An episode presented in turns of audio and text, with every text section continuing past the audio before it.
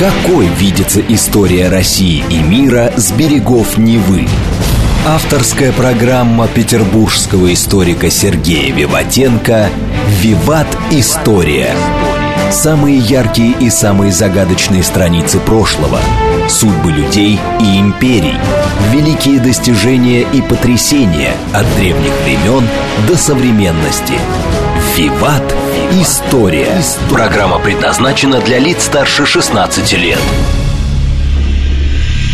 Добрый день, вы слушаете радио «Говорит Москва». В эфире программа «Виват История». У микрофона Александра Ромашова и автор и ведущей программы «Петербургский историк» Сергей Виватенко. Сергей, здравствуй. Здравствуйте, Саша. Здравствуйте, дорогие друзья. В конце выпуска традиционная историческая викторина. Мы разыгрываем книги от издательства «Витанова». Коллекционные книги, очень красиво изданные, дорогие и интересные. Конечно. Выиграете, не пожалеете. Сегодня тема программы «Бояре». С каких времен и до каких времен этот длился период, когда были бояре? Что с ними стало потом? Откуда они вообще возникли? Ну, Саша, да, а какие вообще слова у нас появляются от этого термина в русском языке? Боярышник. Боярышник, ну, не совсем, а барышня, барышня, да. барин, ну, барчук. Да. Да, ну, как видите, это слово, означающее хозяина, власть. С дворянами таких слов нет. Да, сейчас, может быть, они и ушли из нашего лексикона, но мы их знаем. Не сказал бы, что мы используем эти слова. Бояре, Саша, были высшим сословием русского государства. Ну, с XIV века по XVII век. При Петре Первом эта лафа закончилась. Да, но с другой стороны, можно сказать, дорогие друзья, что самодержавие у нас началось. А при самодержавии никаких таких бояр, советчиков рядом государь первый среди равных, как говорили в Европе, в принципе невозможно. Началась попытка снизвержения бояр при Иване Грозном. Иван Грозный, опричнина, у нас были, Саша, с тобой про это передачи. Ну, а бояре, конечно, у них было исключительное положение. И оно обеспечивалось несколькими важнейшими привилегиями. Ну, еще раз, чем мериться, да? Цветом штанов, как в кинзадзе – да? Угу. Во-первых, Саша, бояре единственное в России сословие, которое имело право передавать свой надел земли по наследству. Вотчина. От отца переходит, да? Вся остальная земля считалась государем. Конечно, Саша, бояре не были гарантированы от конфискации их родовых общин. Но, скажет князь предателю, или замышлял против меня недоброе – ну или что-то, да.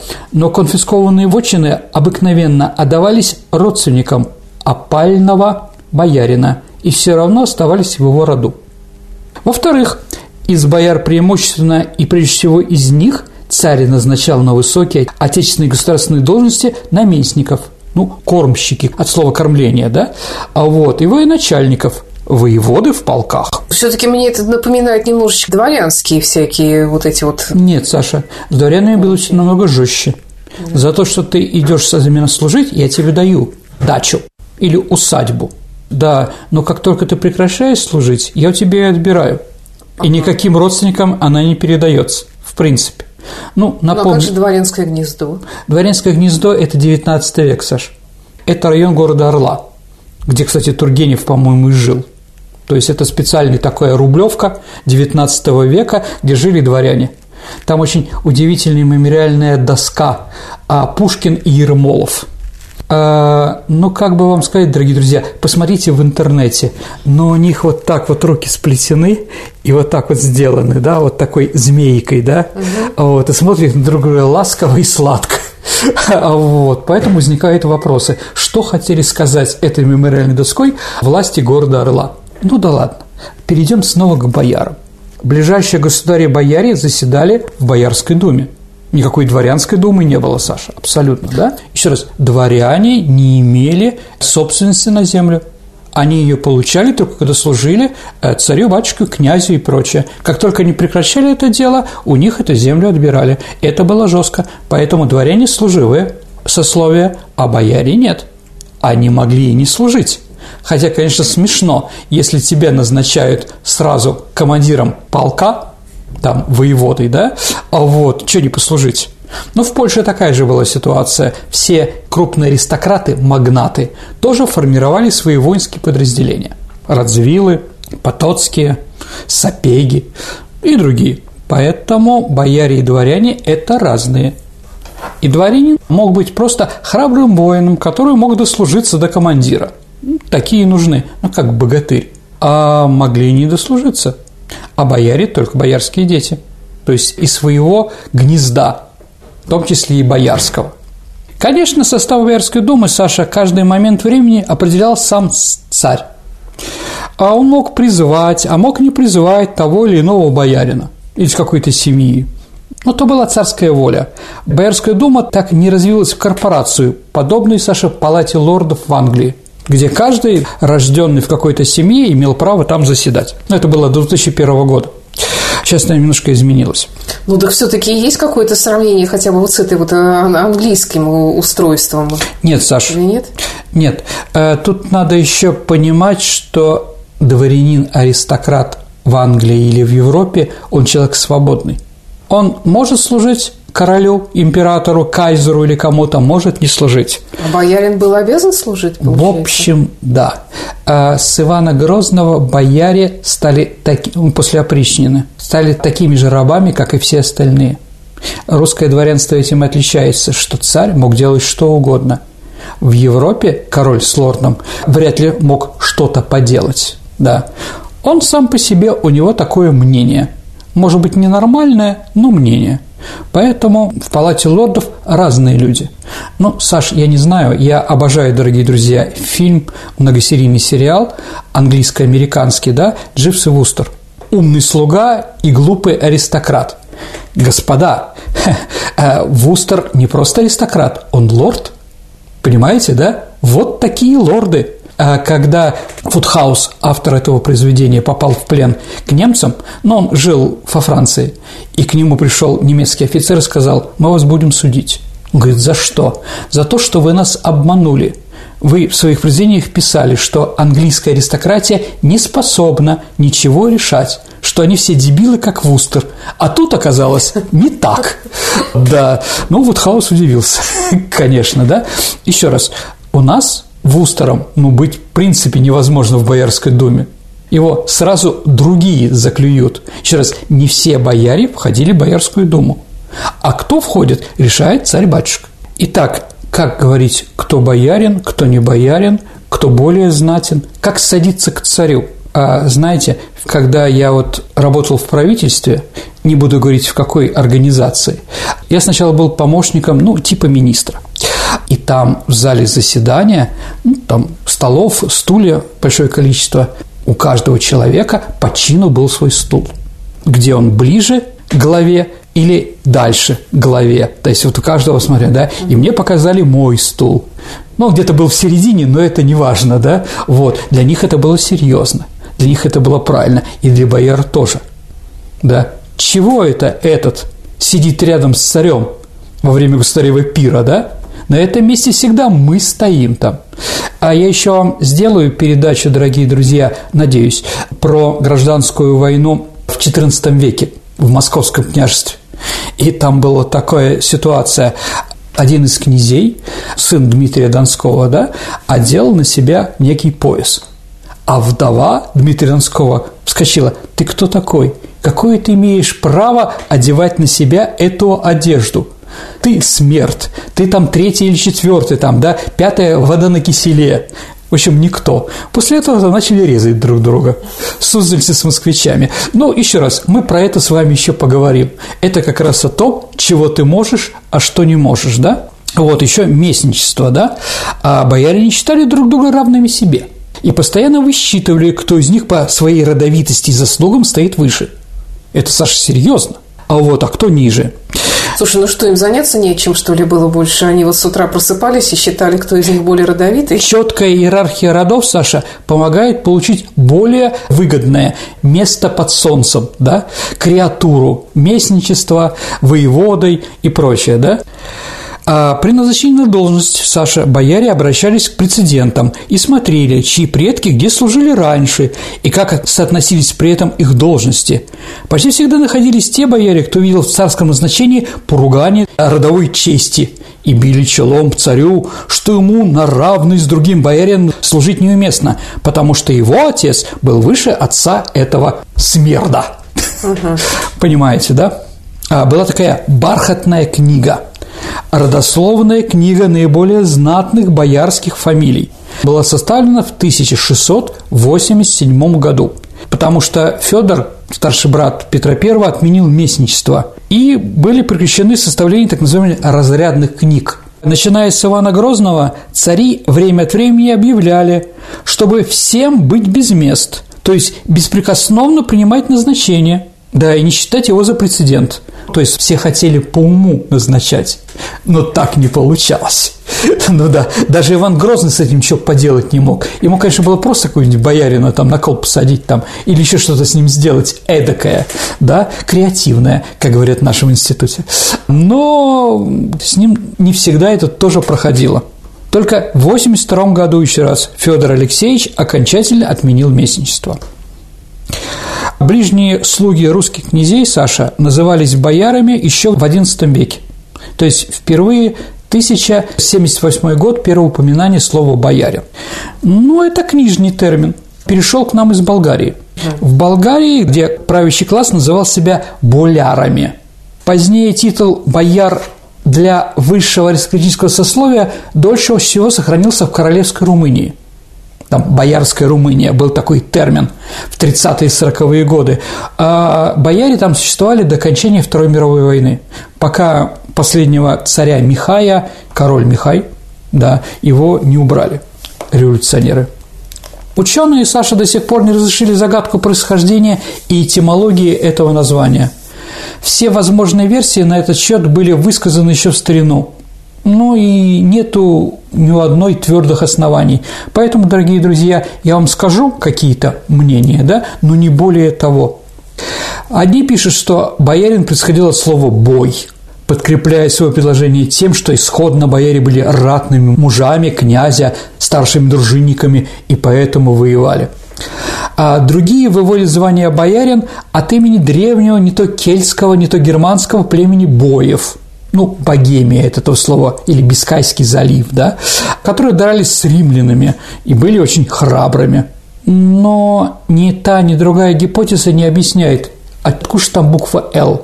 Балярин. Балярин? Ну, балерина, только да, по-грузински. Балярин. А вот по скандинавской версии основу слова составляет скандинавское «бор» – усадьба, город, двор.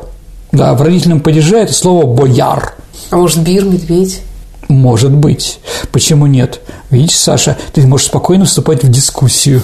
Во время первого болгарского царства бояре делились на бойлы, князья, и богаини, военачальники. Поэтому, возможно, что-то и от этого произошло. Согласно книге церемоний Константина VII, было шесть великих бояр со времени Симеона Великого, то есть вот шесть человек могли именоваться словом «боярин». Ну, как словом «министр» сейчас, да? Ну, у нас больше министров, да, но неважно. А они участвовали в Совете Великих Бойлов, который решал важные государственные дела. Высшие должностные лица, вот эти шесть человек, участвовали в Синклите, Боярском совете, который давал советы правителю Болгарии – Титул боярина в Болгарии был упразднен, его привилегии закончились, когда Болгария стала турецкой провинцией. Но у нас много что, дорогие друзья, пришло из Болгарии. Ну, кириллица, например. Наверное, слово, да? Первый перевод на славянский язык Библии тоже болгарский. Но тогда языки были более сходными. Поэтому, да, мы многое после принятия христианства брали у болгар – ну, а если вы помните мою еще радиопередачу о Святославе, который спал и видел соединить болгар с Россией, да, с Русью, да, то становится ясно, что действительно это юго-восточное европейское государство повлияло на нашу государственную структуру. Первые укрепленные усадьбы ну, вотчины, так называемые, да, обособленные от окружающих их простых жилищ, а бояре этим отличаются, они живут в своем доме. Всегда бояре жили в своей усадьбе, ну, дворяне тоже жили в своей усадьбе. Первые такие усадьбы, то есть мы говорим о генезисе боярства, дорогие друзья, в нашей стране появляются в 8-9 веках. Ну, археологи начинают копать какое-то городище или что-то, да, и видят, что есть на отшибе вот такое здание. Притом не просто здание, а с чистоколом, забором определенным, который отделяется от всех остальных. Заборы со всех сторон – это не хорошо, не плохо. Но вот впервые заборы были как раз вокруг аристократических зданий, боярских. Ну, наверное, бояре возникли при разложении родового строя.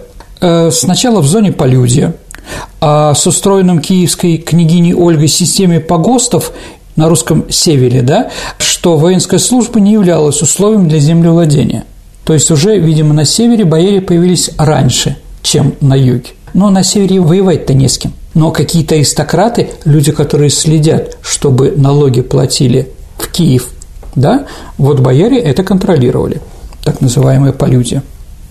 С другой стороны, задача сбора полюдия и обеспечения экспорта его результатов до Киева, что не просто собрать, надо еще и отдать все это, да, способен решить свои задачи вне зависимости от участия периферийных сил. Поэтому некоторые историки, например, Пресняков, говорил, что этим занималась старшая дружина. Но вот члены старшей дружины, по некоторым исследователям нашей древности, тоже их называют боярами. А также первые бояре – это сотники, ну или руководители какого-то воинского подразделения.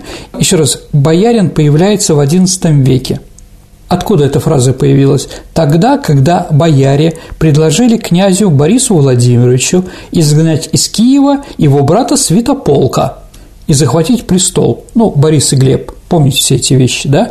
А вот 1015 год. А старшая дружина стала самой влиятельной составляющей Вечи. Это тоже, наверное, понятно.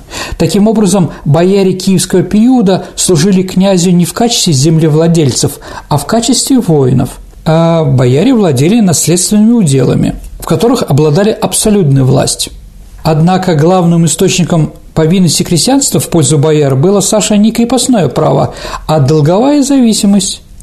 К тому же существовало ограничение Владимира Мономаха, ну, это где-то 1115 год, что некоторые должностные лица должны быть в этой самой думе. Это окольничий, звание которое превратилось в чин, да?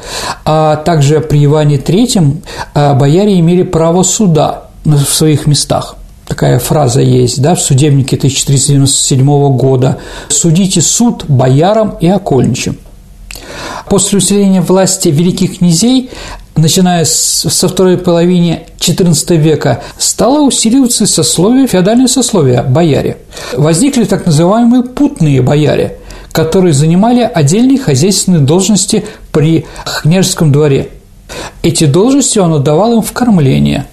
Ну, Саша, сейчас у нас премьера фильма «Конек-горбунок». Кем там был младший сын при царе-батюшке? Конюшином он был.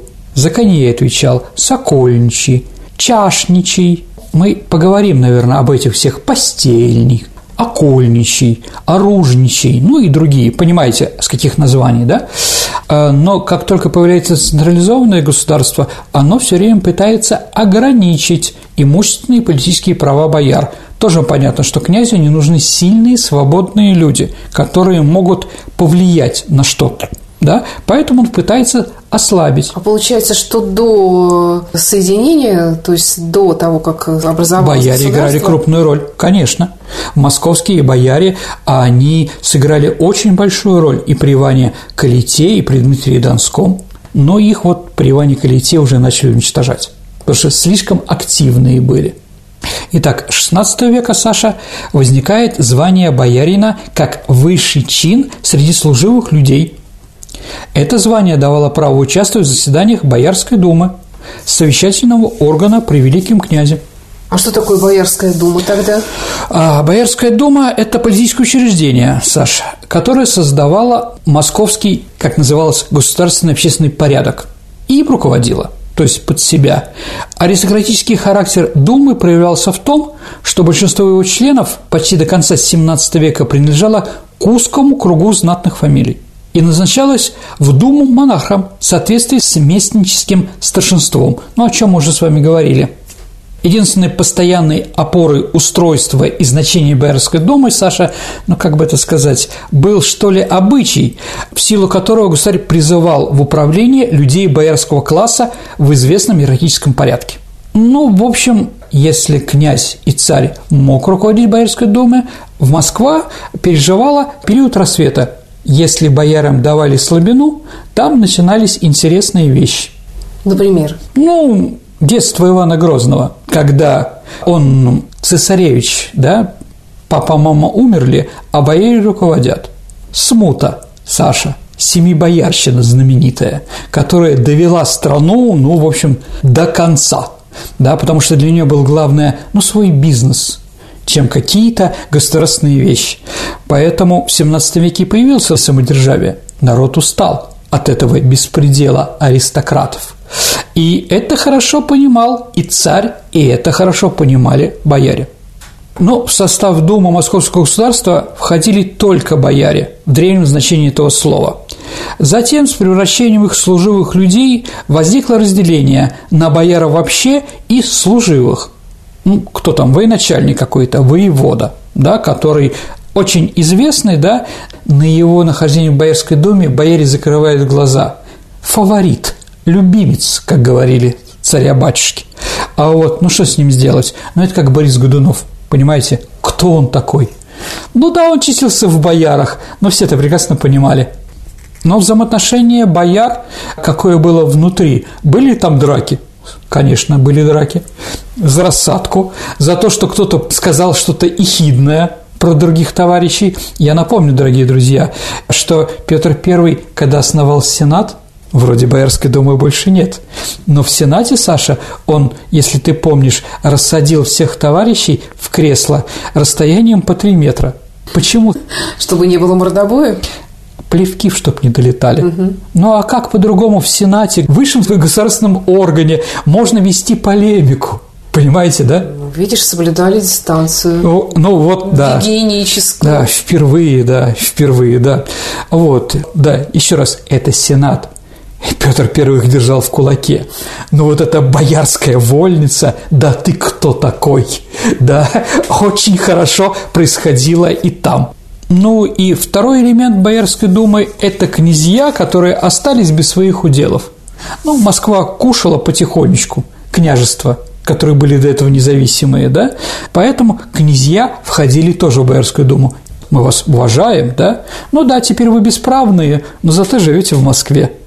А с XVI века Дума имела уже четкий состав. Вот со временем Василия III, это сын Ивана III и отец Ивана Грозного, ведутся списки его членов. В пятом году, в 1505 году в Думе 23 боярина, 6 окольничьих, один дворецкий, один казначей. При Иване Грозном было 10 бояр. На день смерти Ивана Грозного их осталось всего 10. А, вот. Один окольничий, один крайчий, один казначей и восемь думных бояр. Ну, понятно, что это не те бояре, которые, да, они просто неродовитые. Ну, число думных все время возрастает. А, при Федоре Алексеевиче, это брат Петра I, ну и когда уже боярские все эти вещи заканчиваются при Петре, понимаете, да, было 167 э, думных людей – а понятно, что когда 167, уже не все члены Думы собирались на заседание. Ну, что там делать там? Сидеть там, кричать «Люба, царь-батюшка, согласны мы! Давай, вези, воевать будем!» Ну и так далее и тому подобное. Еще же Земский собор был. Это же тоже организация параллельно, да?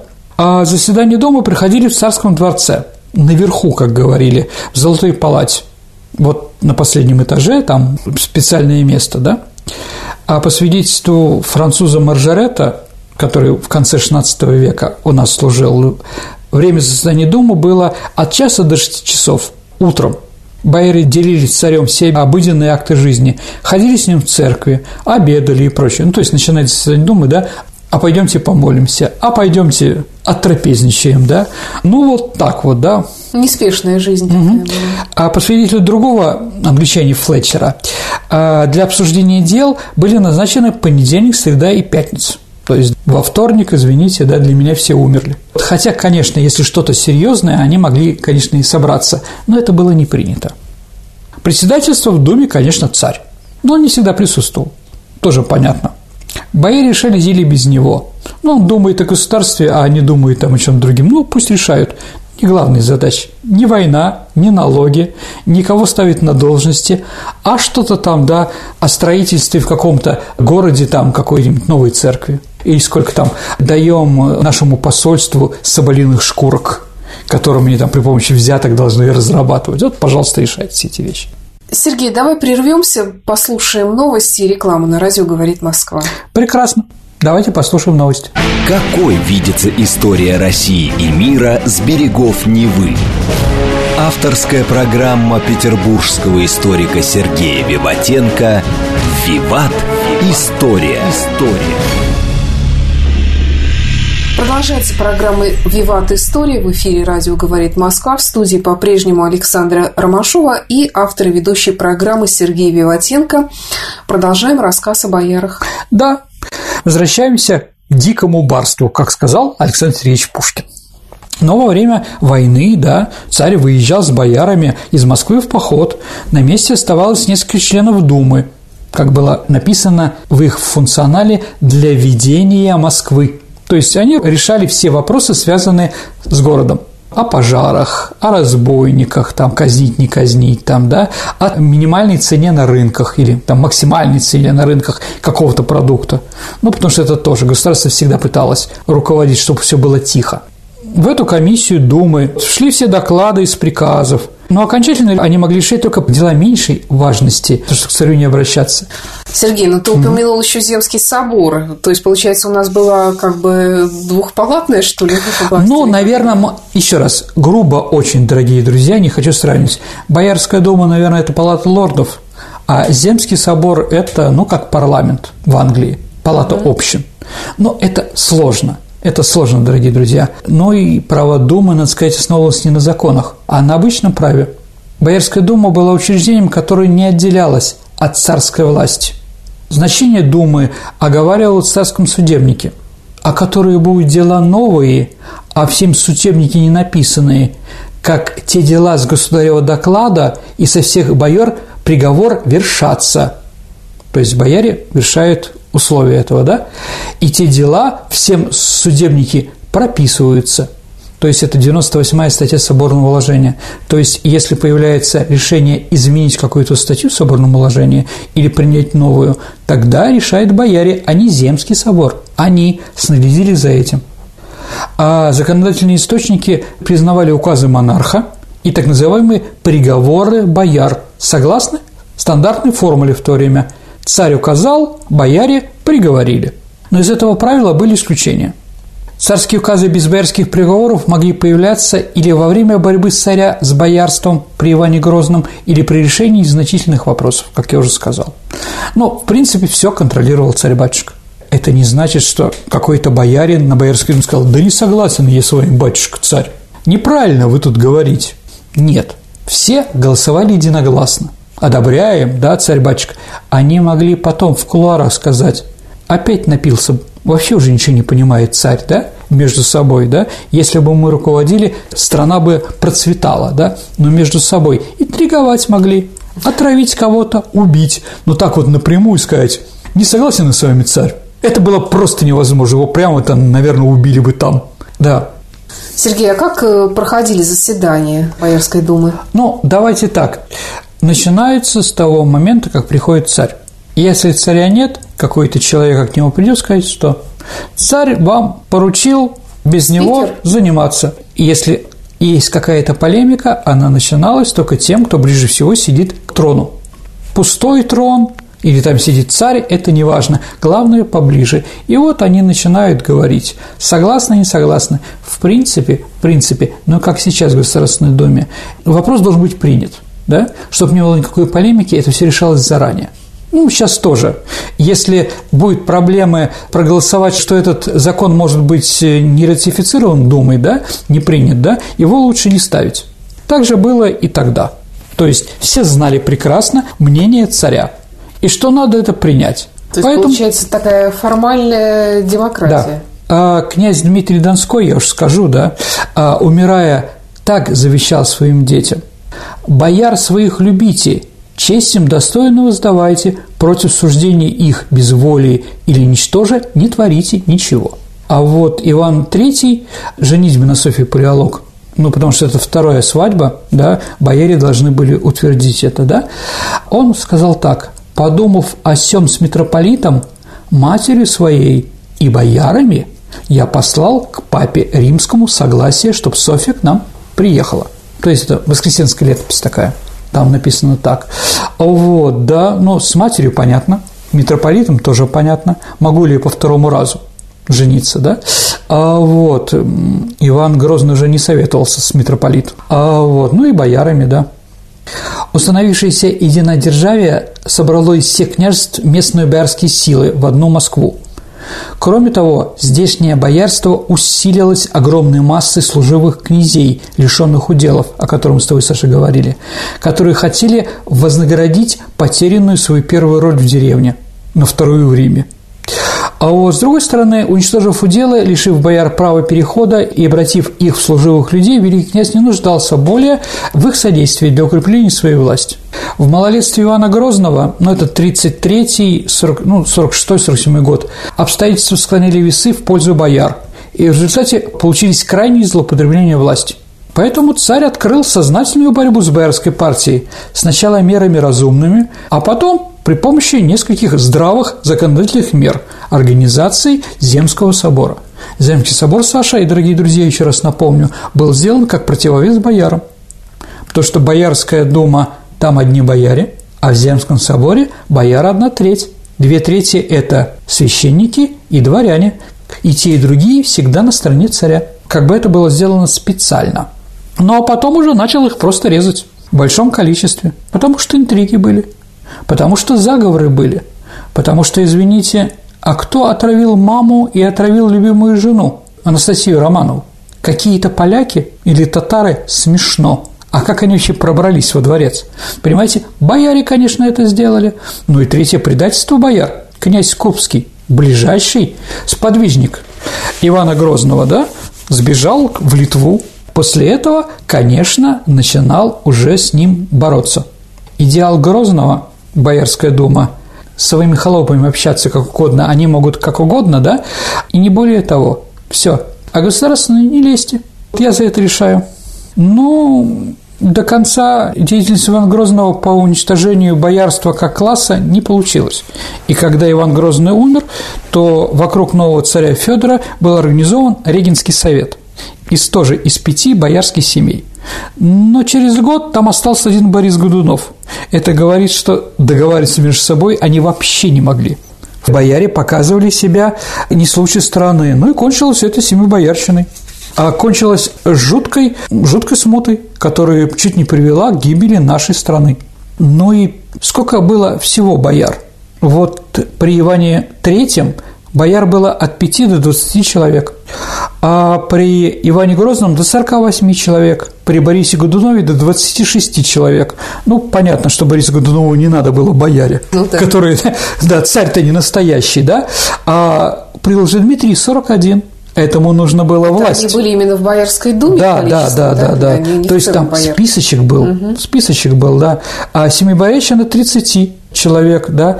Почему же тогда семьи бояршини? Ну, эти руководили, но как бы они признавали, ну, еще раз, те бояре другие, они были лояльны этим семи. То есть они поделили, сколько, с какого клана будут там представителей. У Петра Первого, когда он пришел в власти, 26 человек. А в 1711 году Петр I уничтожил Боярскую думу как учреждение. Совещание с боярами продолжалось так называемой «ближней канцелярией», которая сама себе была не более чем личной канцелярией царя. Как он с ними боролся? Отменил их привилегии? Нет, конечно. Просто он больше никого туда в бояре не принимал.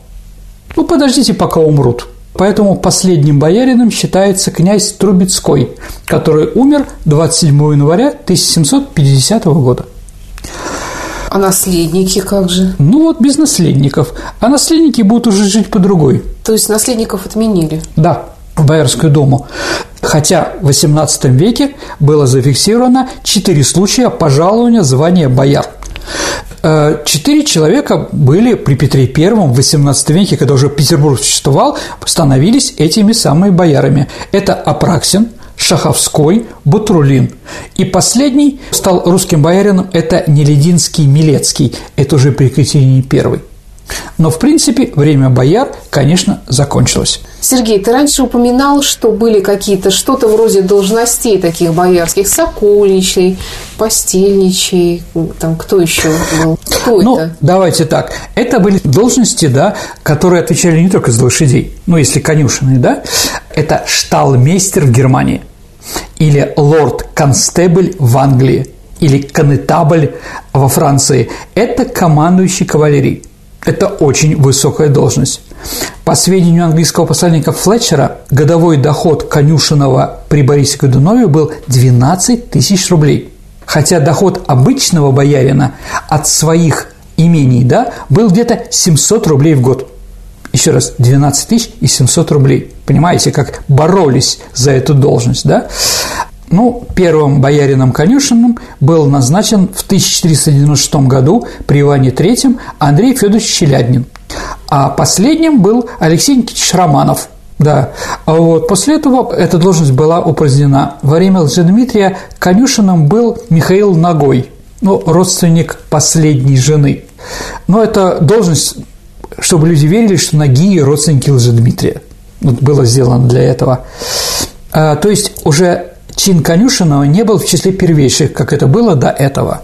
Сокольничий, ну да, в боярских книгах первый сокольничий был Жуков Иван, упоминается в 1550 году, потому что соколиная охота считалась царским развлечением. А район у нас целый Сокольники называется. Царь Алексей Михайлович написал целый трактат о соколиной охоте. «Делу время, а потехи час» назвал он его. Угу. Да. А даже вот, э, дорогие друзья, я уже об этом говорил, но еще раз скажу. Улица, в Сокольниках есть улица Ширяева поля. Ширяево поле так названо в честь любимого сокола Ширяя Алексея Михайловича. То есть вот оно получило именно благодаря этой птичке. Последний сокольничий был некто Григорий Григорьевич Пушкин. А с 1606 года не встречается больше эта должность. Хотя при Алексее Михайловиче, да, было 49 рядовых сокольников, да, у которых были там зарплаты и прочее. Да, за каждого сокола за которого отвечал Сокольничий, он получал полтора рубля в год. Ну, тоже там 100 соколов, примерно каких-то птичек, да, там, вот, он получал 100 рублей в год. Это тоже неплохие деньги. Постельничий. Преступлению должность постельничий присягал хранить государеву постель от котловства и волшебства. Постельничьи ведали спальными местами, а также всеми людьми, которые служили около государственной спальни. Кроме того, что они ведали постелем и заведовали ими, да, они еще заведовали постельной казной, то есть деньгами, которые выдавались на это, а также за царскими иконами, крестами, за посуды золотой и серебряной, платьями царя и тому подобное. То есть это была очень широкая должность, да, и которая была ближайшая к царю. Такой завхоз. Ну, в общем, да. Также они отвечали за шитье платья и белья, которые царю-батюшке. А Постельничий был ближайший слугой государя. Он спал с ним в одной комнате, ходил с ним в баню. Тоже там, да? А, вот, то есть не со всеми царь-батюшка ходит в баню, согласимся. А, вот, также он сопровождал его в торжественных выгодах. Был ответственный, чтобы стул был всегда для царя скамеечка под ноги, да, и всегда были вот эти вещи к ему услугам. То есть, где бы царь не ходил, не шел бы куда, а вдруг он захотел сесть, а он сразу там, а вот царь-батюшка, а вот вам табуреточка, подноженьки ваши. А вот в распоряжении постельничего состояли также стряпчие. Товарищем постельничего был стряпчий с ключом. Э, потом это стало называться канцлером. Да, ну, первый, последний постельничий первый канцлер – это Григорий Головкин – достаточно известный а, при царе-батюшке Петре I и при Анне Яновне такой чиновник. Оклад постельничего 280 рублей. Окольничий. Это начинается с Семена а, Гордова. Семен Гордый был князь, при котором появляется эта должность. Они были чиновниками, назначались наместниками и воеводой, поэтому окольничий отвечал за какой-то околоток – примерно, да? А вот были послами, членами Государственной Думы. А сначала, если видеть, смотреть по документам, а первые боярине окольничьи отвечали за устраивать путь из станы для государя. То есть он путешествовал куда-то, а, поэтому он получал привилегию туда приехать и все подготовить. Угу. Где царь будет ночевать? А, кстати, как называется место, где всегда была теплая печка и ждали царя? Теплый стан. Ну, такой есть район Москвы, это ближайший такой, ну, как станционный смотритель, помните, станции были, да? да. Тогда это были теплые станы. При Грозном было 4-6 окольничьих, при самозванце было 14. Но опять-таки роль их была маленькая, но ему надо было всем дать чтобы все заткнулись, да, должности, да. А при Алексее Михайловиче, значит, когда он умирал, он оставил своему сыну 12 окольничных. Последний окольничий был, был Батурлин, и эта должность была ликвидирована в 1712 году. 800 рублей получал. Сергей, мы начали с того, что вообще само слово «боярин» происходит то ли из болгарского языка, то ли еще откуда-то. А вот если взять другие, скажем, славянские племена, я не знаю, как, как это сказать, э, Белоруссия, Украина. Были ли там бояре? Были ли там ну, бояре? Давайте тоже? так. Э, в Беларуси были магнаты ну, это от слова «великий», латинское слово, да, но это польские такие. А на Украине а после раздела Галицкого Волынского княжества, а, которые отошли к польской короне, Галицкое боярство присягнуло значит, династии Егелонов. И поэтому в 1434 году король польский Владислав III Варнинчик, по-моему, как так назывался, издал привилей, то есть привилегии, которых уравнял в правах галицких бояр с польской шляхтой. Но название бояр заменено на титул «пан». Я думаю, нам известен. Да? Если у нас барин, то там они паны. А кто входил в семибоярщину? А, давайте пальцы сказать. Значит, ну, Романов. Романовы не любят вспоминать, что они тоже члены семи боярщины. А вот Лыковы, Шереметьевы, так, Мстиславский, Воротынский, Голицын и Трубецкой. Ну, давай так, какие еще были привилегии, чтобы понять, да? Например, а, чем бояре отличались от других? Василий, великий князь Василий Иванович, ну, Василий Третий, да, любил преподносить подарок чашу с вином, а, значит, которые приют иностранцы, да, ну, типа там пи до дна, пи до дна. Но понятно, что иностранных послов и иностранцев с непривычки, конечно, случались проблемы – ну, Петр Первый тоже этим любил, да? Так вот, выручить посла, такой дипломатический маневр, могли бояре. Они, когда видят, что посол уже не может пить, они допивали до конца. И показывали, все, выпил он, держа его там с двух сторон руками, потому что он уже там не мог там сказать, высказать фразу «кемская волость» и так далее. Вот такие вот бояре молодцы, да? А вот а желание возвысить знатного боярина к его имени прибавлялось сокращение от слова «старый» или «старче». Какое слово произошло от этого, Саша? Старче? Ну, от слова вот этого прибавления, например, Иван Ста. То есть Иван Старче, да? Слово «пожалуйста». Ага. Понятно, да? Это вот боярское слово, да? Надо же. Угу. Я все время тебя пытаюсь как-то с европейцами сравнить наших бояр, а mm вот, скажем, европейские рыцари. Э, давайте так, дворяне. Ну, Д'Артаньян и все остальные. Да. В Европе все дворяне носили холодное оружие. Бояре никогда не носили холодное оружие. И только когда Федор Алексеевич, э, у него жена была э, Агафья Грушевская, полячка, и вот полячка ему насоветовала, чтобы бояре ходили с саблями хотя бы. Ну, потому что это смешно. Там, да, все-таки, а, еще раз, дворяне воины, и есть чем защититься, а бояре никто. Ну, в смысле, в этом отношении, да, боярам не нужно. И вот только из-за Агафьи Грушевской у нас начали они носить саблю. А до этого, как видите, мало похоже. Ну, расскажу еще несколько таких моментов, чтобы понять, дорогие друзья, кто такие бояре. В 1567 году русские бояре, князья Иван Бельский, Иван Мстиславский и Михаил Воротынский, отвечая на письмо польского гетмана Григория Хаткевича, захотели показать, что гетман им не ровня.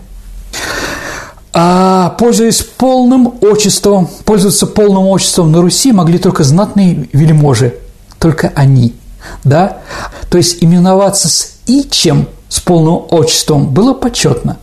И они посчитали, что Хаткевич – это отчество этого ляха. Поэтому ему ответили, тебе, Гетман Григорий а, Хаткеев. То есть, да, не имеешь ты права, да, на Ич. Да, ты просто Хаткеев, а это у него была фамилия, да, такая Понятно. типа польская, белорусская, да. А однажды Иван Грозный, еще, то есть креативный человек, решил узнать, что думают о нем о московские бояре. И чтобы гарантировать правдивость ответов, он ориентировался на пословицу, что что у пьяного на языке, понимаете, да, то у него и на уме. Приказал их всех поить при нем. Он сидел, они пили. А вот даже в состоянии полного опьянения ни из бояр не сказал ни слова про царя. А вот Раньше бояре и дома, и на работе носили одинаковую одежду – длинный кафтан с длинными большими рукавами, больше метра. Поэтому осталось после этого выражения «работать спустя рукава». То есть они хотели показать, что они руками ничего не делают. А вот. Ну и там Иван Грозный, беседой с иностранцами, заявлял, что... А, приехала немецкая делегация, и вот Иван Грозный заявлял, что мои предки из Пруссии, а родиной моих бояр, Саша, как думаешь, что? Бавария, ну, Байер – угу. по-немецки, да. А, вот. Ну ладно, вот такие бояре. А, опять-таки, вот разница между боярами, дворянами. А кто тогда столбовая дворянка, которая мечтала старуха из сказки Пушкина? Ну, бояре, да, еще раз, списки, списки попадали в такую книгу, которая называлась «Столбцы». То есть нет столба, а столбцы. То есть в этой книге э, там были написаны фамилии бояр. То есть она хотела, чтобы ну, стать не новоришем из грязи в князи, а именно, да, великой Бояр. да, боярыней, да, поэтому вот она хотела быть именно столбовой э, дворянкой, да, ну, боярышней, да, а не просто так попасть в эти самые столбцы. А в каких литературных произведениях, может быть, или в кинофильмах э, хорошо отображается боярская жизнь? Петр I Алексея Толстого, ну, скажем так, князь Серебряный, если мы говорим про такие, да, про бояр очень интересно писал, конечно, Скрынников. Ну, еще история такой Пресняков – да, они достаточно известные. Но бояре разного периода, понимаете, там э, и разные авторы. Из фильмов царь Петр Ра поженил, там ртищевые, да, вот эти вот, да, толстомясовые, толстомясовые еши, помните там? А, вот, ну, с одной стороны, это какой-то понятно, бурлеск, издевательство над боярами, а с другой стороны, почему нет? Ведь бояре, когда умирали, Саша, при Петре Первом, да, в свой гроб им клали отрезанную бороду. Да, я помню, ты даже вопрос такой задавал угу. когда-то нашим слушателям. Да, и это не случайно. Поэтому, что бы он там, Петр Алексеевич, не придумывал там ходить в этих самых панталонах там, да, мы все равно остаемся русскими боярами. Ну, с каждым новым поколением, да, а когда появились еще фавориты, ну, с боярами было покончено окончательно. Спасибо, Сергей. Переходим к нашей исторической викторине. Мы разыгрываем книги от издательства «Витанова», и хорошую книгу, коллекционную книгу получит тот, кто правильно ответит на вопрос Сергея. Ну, давай вспомним вопрос прошлой программы. В прошлый раз, дорогие друзья, Чингисхан. у нас был Чингисхан, абсолютно верно, Саша, и вопрос был такой, на каком языке писал и читал Чингисхан? Да ни на каком. Конечно, Саша, он был безграмотный. Ему это было не нужно. Поэтому, да. А разве был какой-то уже письменный язык вообще? Ну, китайский, иероглифы рядом а, там были. А вот еще манжурский, как минимум. А, да. Правильный ответ – никакой. Я думаю, что правильные ответы есть. Конечно, есть. Кто же у нас победитель, Саша? Первым прислал правильный ответ Николай Василенко. Поздравляем Николая с прекрасной книгой от издательства «Витано». Теперь новый вопрос. Итак, про бояр сегодня был разговор. Да? Давайте так. Ломоносов, Ломоносов о событиях начала XVIII века и о гибели боярства произнес такую фразу. При Петре Великом не одни бояре и боярыни, но и Они сбрасывали с себя широкие шубы и нарядились в летние простые одежды. Кто еще они? Кроме бояр и боярин, сбрасывали широкие шубы и рядились летние одежды, дорогие друзья. Ваши ответы отправляйте на электронный адрес радио Виват собака Mail.ru, либо в нашем сообществе ВКонтакте, в личном сообщении Сергея Виватенко или мне, Александре Ромашовой, тоже можете отправить ваш вариант ответа. На сегодня все. Это была программа «Виват История». До встречи в эфире.